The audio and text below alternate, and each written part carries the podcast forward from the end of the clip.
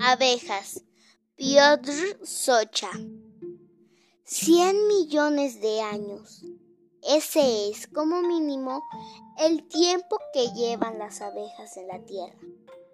Así que son de la época en la que en la Tierra todavía reinaban los dinosaurios.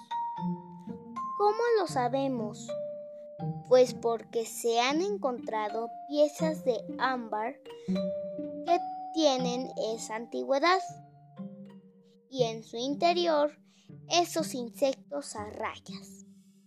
Las abejas obreras adultas miden entre 12 y 15 milímetros y pesan un décimo de gramo. Los zánganos son algo más largos y dos veces más pesados. Pero la más grande es la abeja reina, que llega a alcanzar los 25 milímetros.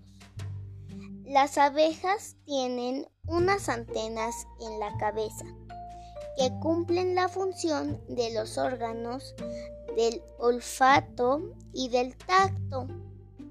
Sus enormes ojos a ambos lados de la cabeza están compuestos de miles de minúsculos ojos.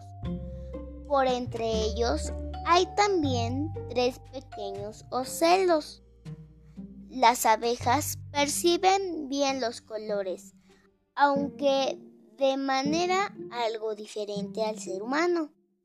No ven el color rojo, pero sí distinguen el ultravioleta imperceptible para nosotros.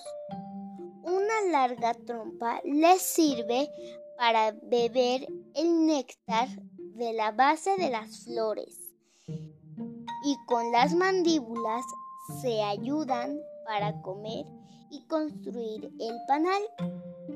Las abejas, como todos los insectos, tienen seis patas.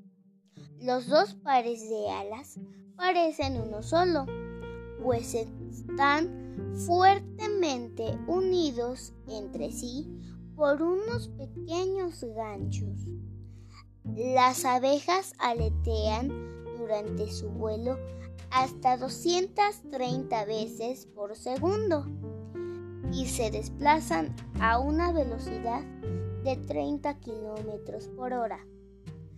Las paredes del panal están hechas de la cera que producen unas glándulas especiales en el abdomen de las obreras, donde también está el aguijón con pinchos y pegado a él un saquito lleno de veneno.